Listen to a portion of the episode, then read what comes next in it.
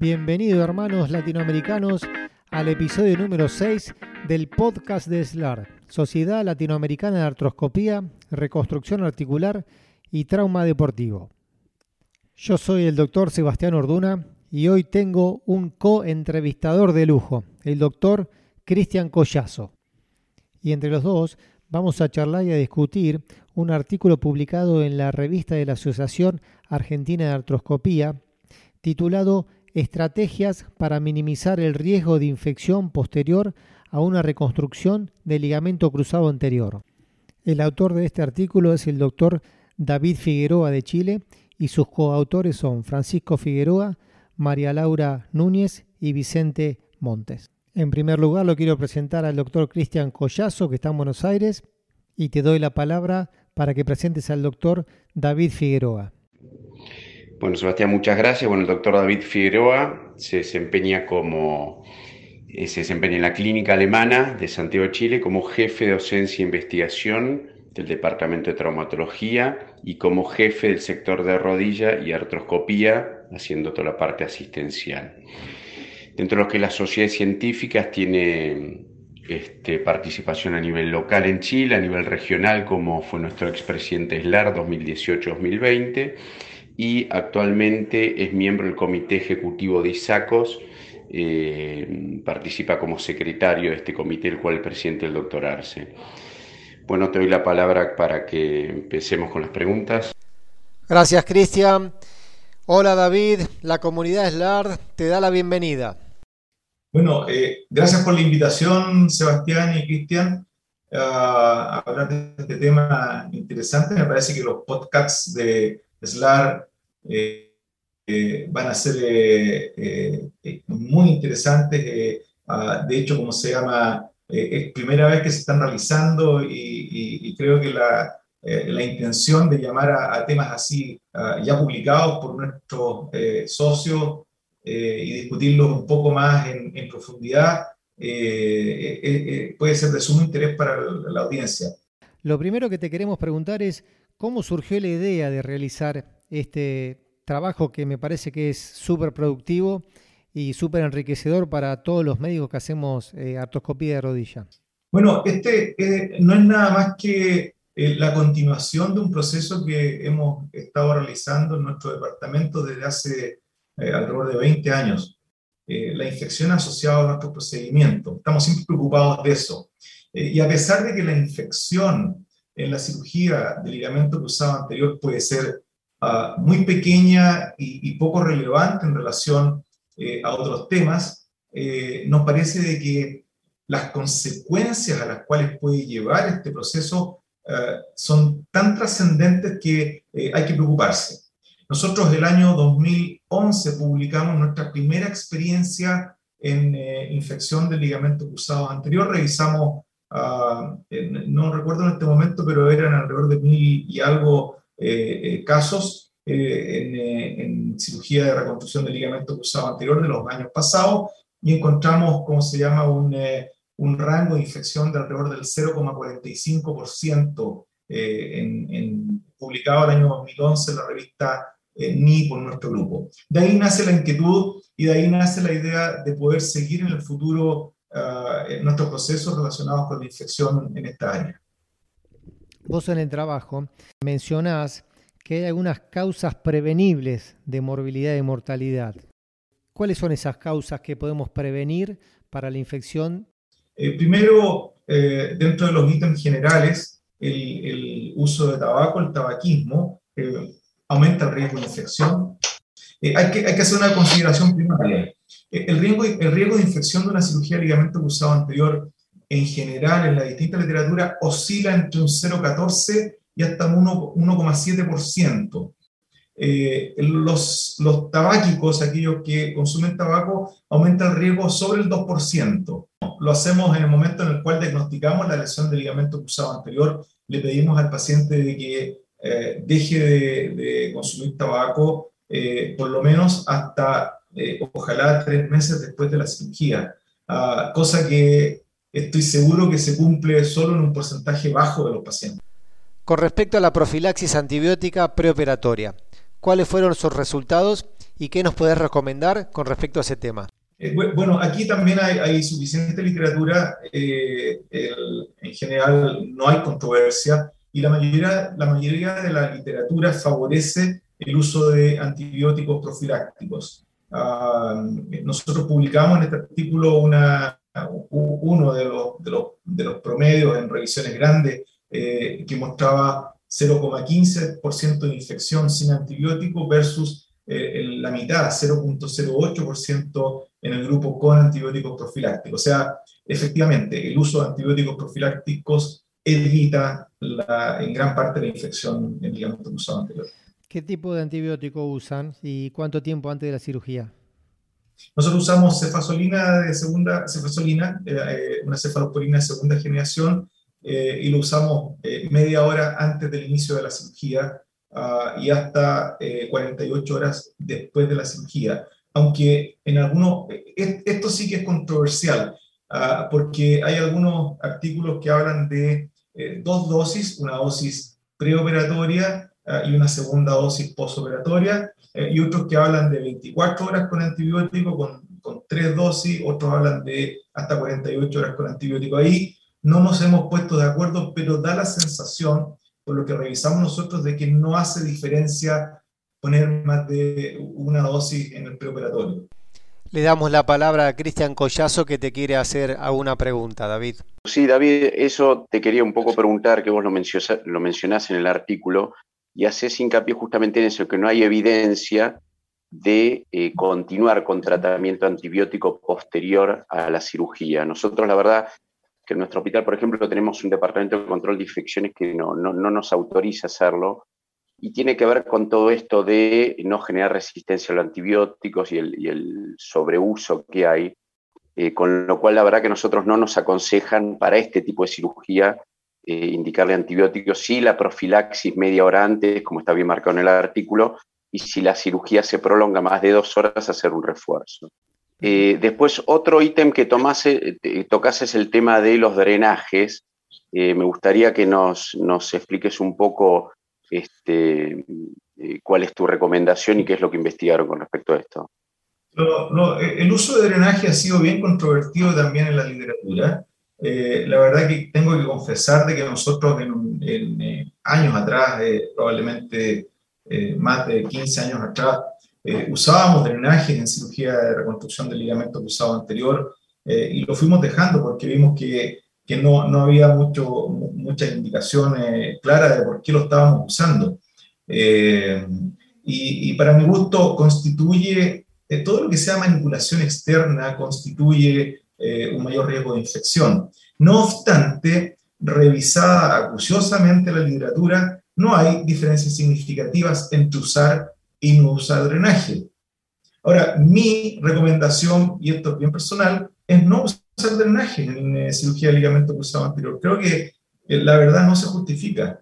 David, si me permitís hacer una acotación con respecto al drenaje, yo creo que tiene que ver si haces la cirugía ambulatoria o con el paciente con internación 24 horas. Yo particularmente lo hago con paciente 24 horas de internación y le dejo el drenaje para eliminar el, líquido remanente de la artroscopía o el sangrado que puede llegar a producir en esas 24 horas.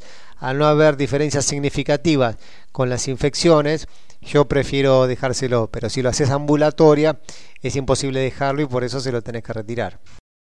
Eh, influye mucho el usar un no drenaje en lo que dice Sebastián. Eh, hoy día la tendencia es hacer, eh, nosotros por lo menos, es hacer cirugía eh, outpatient, eh, de manera que el paciente ingresa y se va con una hospitalización transitoria al mismo día para su casa. Obviamente que eso favorece el no uso de, drenaje hoy día también.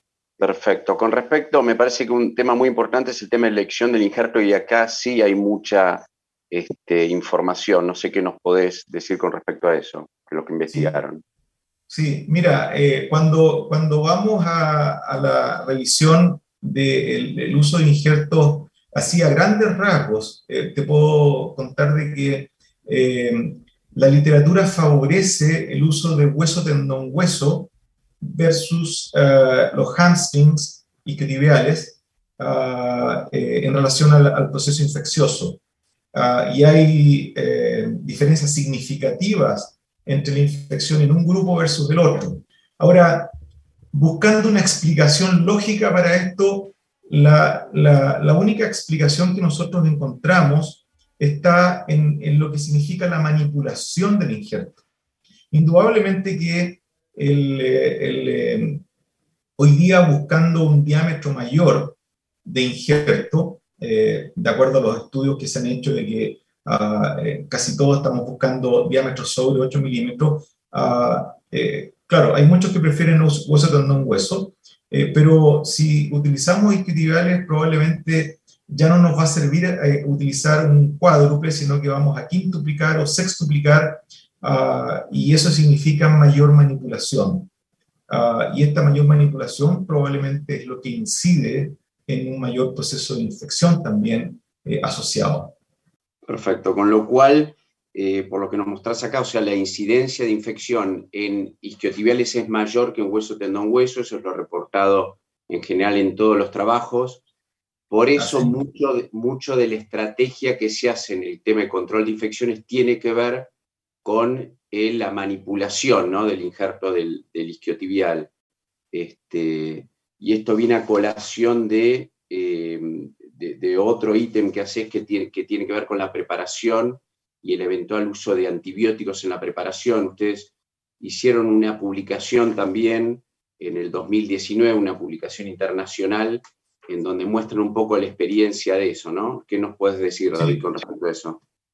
Bueno, muy, muy, para, para, resumir el, el, cuento, nosotros eh, teníamos un rango de infección de 0,45%, medido hasta el año 2011, y, y, de ahí para adelante, un poco basados en la evidencia científica, comenzamos eh, a manipular más los, los discos ideales, comenzamos a hacer eh, quíntuple y sextuple, como les decía, buscando un diámetro mayor, eh, pero ¿qué fue lo que vimos? Del 2013 al 2015 analizamos nuestras infecciones y habían aumentado a casi el triple, 1.7%. Entonces eh, dijimos, ¿qué está pasando aquí? Y, la verdad es que buscamos por todos lados y, no había focos de infección, excepto la mayor manipulación del injerto y el mayor tiempo de preparación del injerto al tratar de sextuplicar o quintuplicar un injerto en la búsqueda de mejor, de mejor diámetro. De manera que eh, Carlos eh, mostró eh, su experiencia con el uso de vancomicina eh, en la preparación del injerto. Nosotros lo adoptamos. Hay que recordar que el, que, comenzó, con este, este trabajo fue Bertulio, después se fue popularizando. Hay varios estudios hoy día. Nosotros, como se llama, comenzamos a adoptar y a tomar como nuestra esa, actitud de Ah, le llamamos pre-soaking, en el fondo es, envolver el injerto preparado eh, eh, en una eh, compresa o en una gasa que está embebida en, en, una solución que se hace con 500 miligramos de vancomicina en 100 ml de suelo fisiológico. Y, y Bertulo el año 2015 mostró en 1.300 casos analizados 0% de infección utilizando esta técnica. Ah, y nosotros el año 2019 pudimos publicar un estudio comparativo en que mostramos lo mismo. Después de comenzar a realizar esto, no encontramos más infecciones en el ligamento cruzado anterior. Es fácil, es barato, eh, no es contaminante. Ah, eh, hay varios estudios hoy día en que dice que la biomecánica no se afecta. Nosotros hicimos eh, un estudio de seguimiento en resonancia magnética que publicamos el año pasado también en la revista Astroscopy, ah, y no hay cambios significativos, hay un pequeño enlentecimiento en el proceso de maduración. Perfecto, David, tal vez esto sea lo, digamos, lo que vemos en los congresos, lo más novedoso en el tema del manejo, este, en la prevención de infecciones del ligamento cruzado anterior. Eh, la realidad es que cuando nosotros, por ejemplo, voy a hablar de mi experiencia particular en mi hospital, lo planteamos en el, en el Comité de Control de Infecciones nos siguen sin autorizar, dice que todos los trabajos que hay son trabajos retrospectivos, este, no hay ningún trabajo prospectivo este, que avale su uso, y bueno, los infectólogos en ese sentido son bastante reacios, pero la realidad es que la tendencia en, nuestro medio, en los eh, comités y en las sociedades científicas este, que nos dedicamos a la artroscopía está bastante popularizado su uso. Eh, hay un estudio eh, reciente publicado también en el año 2019 que sigue 1.640 casos de, reconstrucción del ligamento cruzado anterior y, encuentra, ah, recién encuentra un caso con infección en, este grupo, con, con vancomicina, eh, pero eh, llama la atención, como les decía, la poca adherencia eh, en el estudio sueco. 8% adhieren recién a, utilizar la vancomicina y yo creo que tiene que ver un poco eso con, con el escepticismo de, los infectólogos sobre todo. Y en principio probablemente había un poco de, de dudas si afectaba o no la biomecánica, si afectaba o no las características propias del injerto eh, y hoy día está claro de que, de que no, que no hay diferencia importante en eso. Por último, por ahí el último ítem, hay dos ítems que quedan de, de, la actualización. Uno tiene que ver la irrigación con gentamicina, este, que es otro de las, eh, digamos, de, de, las posibilidades que tiene que ver con la prevención de infecciones. Eh, ahí citas alguna experiencia con respecto a eso. No sé si vos lo utilizás o qué consideración la, la verdad, Cristian, eh, eh, no, lo, no, lo, utilizamos. Hay algunos estudios que favorecen la, el antibiótico en, en, irrigación salina, en, en, irrigación salina con antibiótico, especialmente la gentamicina, pero hay que recordar que la, la gentamicina es tóxica, es citotóxica, es nefrotóxica, eh, y, a mí me da un poco de aprehensión utilizar gentamicina. Uh, los estudios muestran una diferencia significativa de infección cuando se usa versus cuando no se usa. Pero ahí yo sería un poquito más prudente, eh, precisamente por la toxicidad que puede tener este u otros antibióticos. Y también de la toxicidad con el cartílago, ¿no? que también es algo que, se está investigando, la toxicidad de gentamicina con el cartílago. Y por ahí el factor, digamos, nosotros hablamos de muchos factores, pero por ahí que no hay que descuidar, y vos lo nombras, el tema del protocolo clínico, ¿no? En esto este, no hay que agarrarse de una sola cosa para, prevenir la infección, sino de protocolos que uno debe de seguir, que van desde la preparación eh, del paciente, esto que hablamos si es fumador, no fumador, eh, si en algún caso, digamos, hay que higienizar la piel, como la hacen, el tema del rasurado, los ambientes quirúrgicos, la esterilización. Entonces, todos esos protocolos de las prácticas clínicas, el seguimiento de esas prácticas son muy, muy importantes para justamente disminuir. No sé si querés agregar algo, David, con respecto a ese punto. Sí, creo que es un punto interesante. Habla de, orden, habla de normativas, habla de un poco de, los procesos de acreditación que hoy día vivimos, eh, no solamente nacionales, sino que internacionales, que que nos, hacen trabajar bajo una normativa. Eh, eh, se, ha estudiado varias veces en procesos infecciosos y no solamente en eh, cirugía de reconstrucción del ligamento cruzado anterior, que aquellos hospitales, clínicas que utilizan protocolos y normativas relacionadas con acreditaciones son los que tienen menos uh, incidencia de infección. Bueno, David, creo que hemos charlado acerca de todos los temas mencionados en el artículo. Te dejo la palabra para que nos des algunas últimas recomendaciones. Bueno, mira, eh, una, recomendación para, eh, aquellos que a lo mejor están empezando, o el, eh, el hueso tendón hueso me llamó mucho la atención en, este artículo, no, lo enfatizamos mucho, pero técnicas de reconstrucción con hueso tendón hueso son más baratas, son más fáciles de realizar en general, para mi gusto, y eh, tienden a tener menos infección también. Ahora, yo no estoy recomendando que todo el mundo haga hueso tendón hueso, eh, pero si, eh, si quieren bajar la, incidencia de infección, a, lo mejor podría ser comenzar por eso. yo también el hueso tendón hueso, cuando tomo el injerto, también lo sumerjo en vancomicina. Ah, y los injertos también los, los sumergimos en vancomicina. Eh, y hoy día hemos un poco extrapolado esto para otras cosas, eh, a, injertos eh, frescos, a injertos de hueso, ah, también lo sumergimos en mancomicina antes de su colocación. Ah, yo creo que es una técnica fácil, limpia, barata, sencilla, eh, no reporta mayor complicación y, creo que debiéramos adoptarla en general. Doctor Lulite, que no, no va a estar contento con lo que estás diciendo, porque él hace casi 100% eh, tendón cuadricipital. Cristian, ¿alguna eh, aclaración que quieras hacernos? No, coincido completamente en lo que dijo David. Este, la verdad que nosotros tuvimos una, experiencia, también la publicamos en la revista, de un brote justamente de infección. Hicimos una, intervención multimodal donde trabajamos todos estos factores. Por ahí diría que hay factores que uno no toma en cuenta, como por ejemplo que nosotros modificamos, que tienen que ver, con, por ejemplo, con el posicionamiento de la mesa, donde se prepara el injerto en relación a la puerta de entrada de quirófano. Entonces, toda esa circulación por ahí, aperturas de puerta, este, hace que se pueda contaminar. Entonces hay muchos factores que se pueden modificar, pequeños factores, este, no hay un solo factor, sino hay múltiples factores. Y nosotros lo hicimos también, tomamos muestras, una vez preparado el injerto, tomamos muestra del injerto y lo mandamos a cultivar, nosotros tuvimos un índice de, de desarrollo de gérmenes bastante elevado, también cercano al 30% que está publicado eso.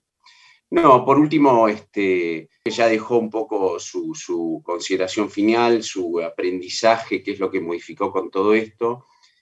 La verdad que el, doctor Figueroa, todo lo que hacen ellos lo, publican y transmiten su experiencia. Ellos en, relación a, a, infecciones en el 2014 hicieron una publicación en la revista Artroscopía, después publicó en el 2019 y ahora hicieron esta actualización. La verdad que todo esto que él dice está reflejado en sus artículos. Muchas gracias David y gracias Cristian por todos los comentarios, por todos los aportes. Creo que fue muy enriquecedor porque los resultados de las complicaciones por una infección posoperatoria son catastróficas. Entonces, todo lo que podamos hacer que esté al alcance de nuestras manos para prevenir una infección, por más pequeño que sea, lo tendremos que hacer. David, te agradezco muchísimo tu tiempo y te mando un abrazo desde Abu Dhabi y te dejo la palabra a Cristian para que saludes a David y termines este episodio de este enriquecedor podcast de SLARD.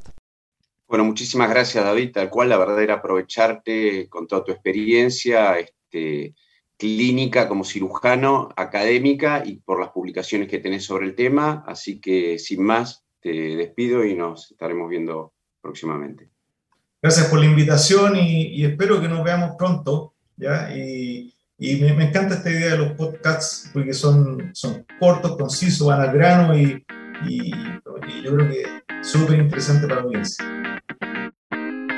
Bueno amigos, espero que hayan disfrutado de este episodio con David Figueroa y Cristian Collazo en este interesante artículo de prevención de infecciones en ligamento cruzado anterior. Los espero en el próximo episodio. Les mando un abrazo enorme, doctor Sebastián Orduna.